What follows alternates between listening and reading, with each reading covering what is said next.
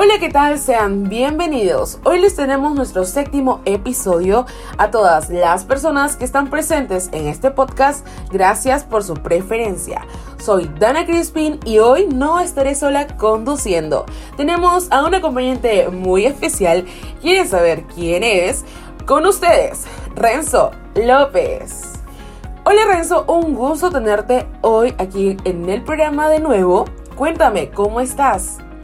Oye, muchas gracias por preguntar, Dana. La verdad es que estoy muy feliz por estar aquí. Además he traído conmigo un top de series o películas actas de cuentos y tengo que decir desde ya que la mayoría le pertenece a Disney. Oh, qué genial. Tú siempre traes algo nuevo al programa, por eso te queremos ver aquí más seguido. Así que, adelante con tu top 5 de películas y series que nacieron de un cuento. Bien, en el puesto número 5 tenemos a las aventuras de Pinocho, un hombre que diseña un muñeco que por arte de magia termina convertido en un niño de verdad, que tendrá que aprender sobre valores y moral. El filme clásico de Disney es un referente de la historia del cine animado. Esta está basada en la obra escrita del periodista italiano Carlo Collodi de 1883, en la que Pinocho es un poco más arrogante y violento de lo que se muestra en la película. En el número 4 tenemos a Caroline. Esta adaptación de la novela infantil de terror de Neil Gaiman es 2002, hoy es uno de los grandes referentes de las historias animadas en el cine. Sin embargo, sus productores tuvieron muchas dificultades para encontrar financiamiento para esta cinta en stop motion, que consiguió remediar con la impresión 3D.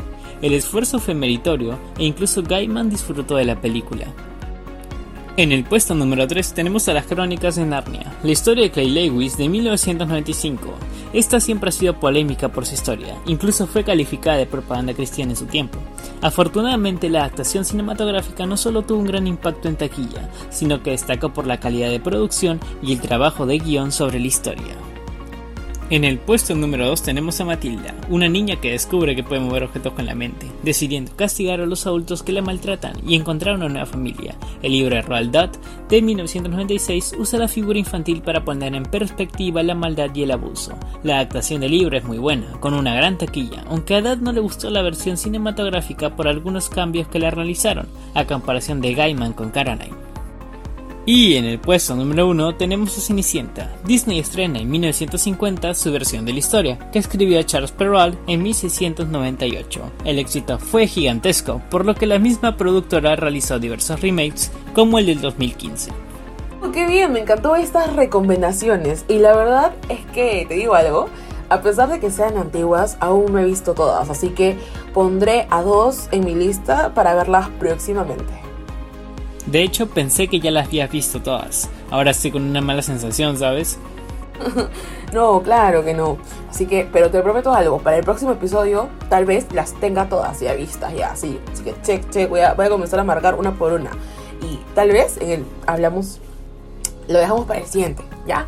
Bueno, y para nuestros oyentes, comentarles que tenemos una nueva sección en el programa llamada Cuenta Cuentos. Por el nombre creo que ya se dan una idea de lo que podría tratar. Y bueno, el día de hoy van a escuchar uno de los cuentos más famosos en la historia de las fábulas.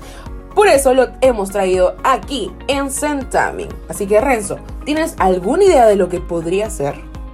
Ah, no lo sé, déjame pensar. ¿Pinocho? ¿Los tres cerditos o acaso es la caperucita? Mmm, sí, sí, sí la tienes. Así que, nada. Adelante, los tres cerditos. Tres cerditos.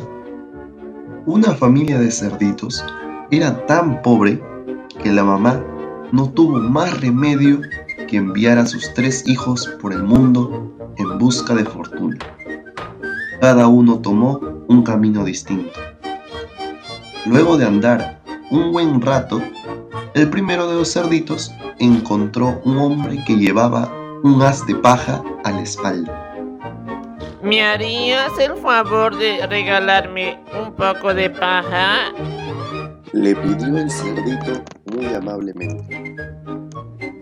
Necesito construirme una casa para vivir. El hombre le dio la paja y el cerdito se construyó una choza.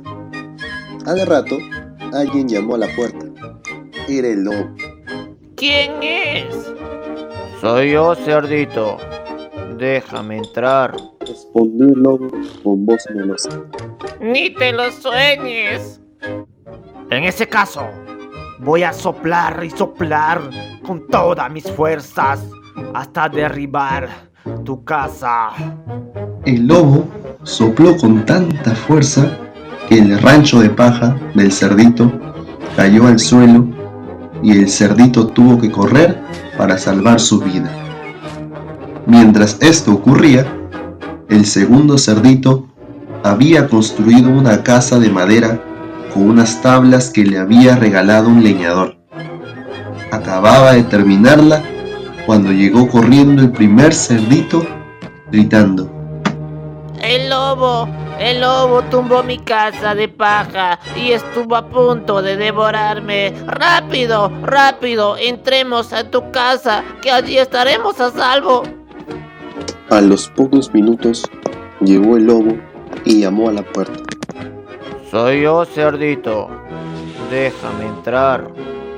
Ni te lo sueñes. Contestaron los cerditos. En este caso soplaré y soplaré hasta derribar esta eclenque casucha de palo. Ah.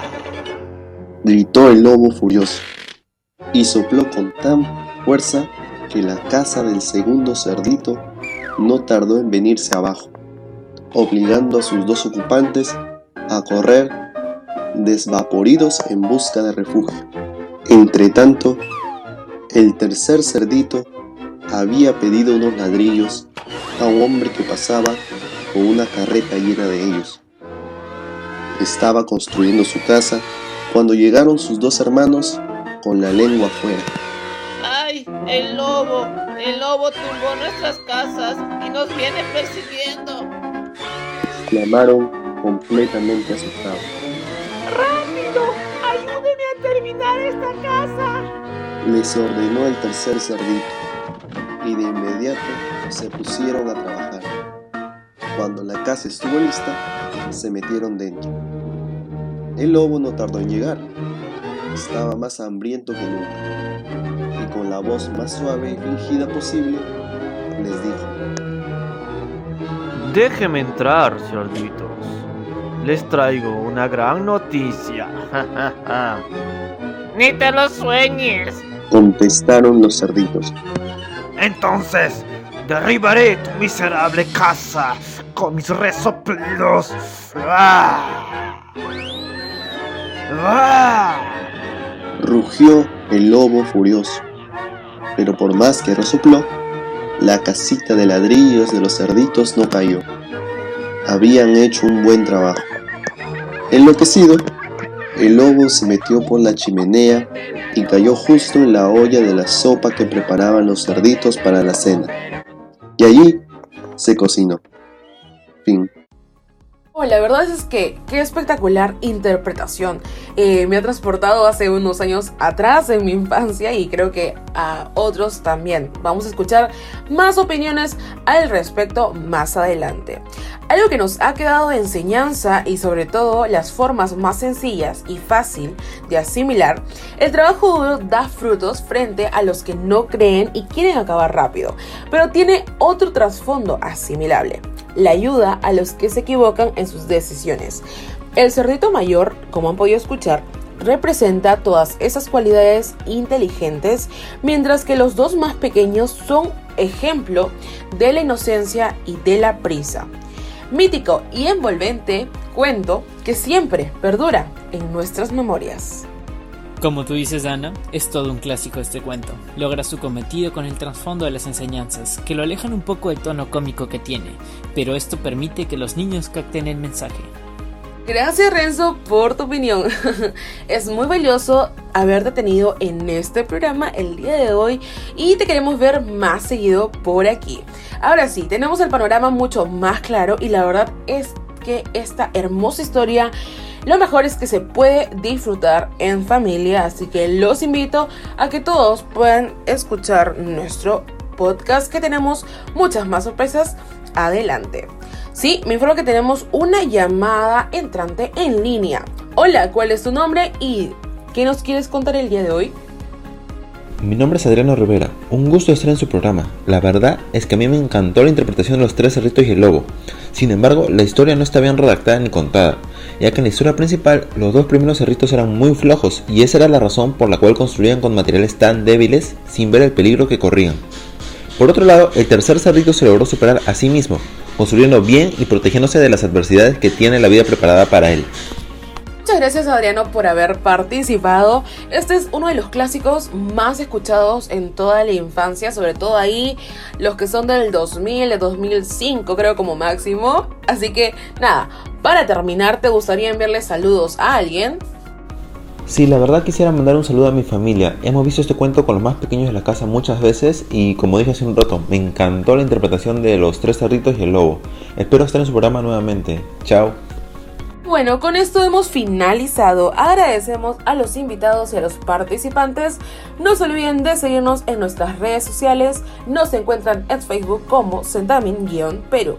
Gracias por su preferencia y nos vemos en el siguiente podcast. Bye bye.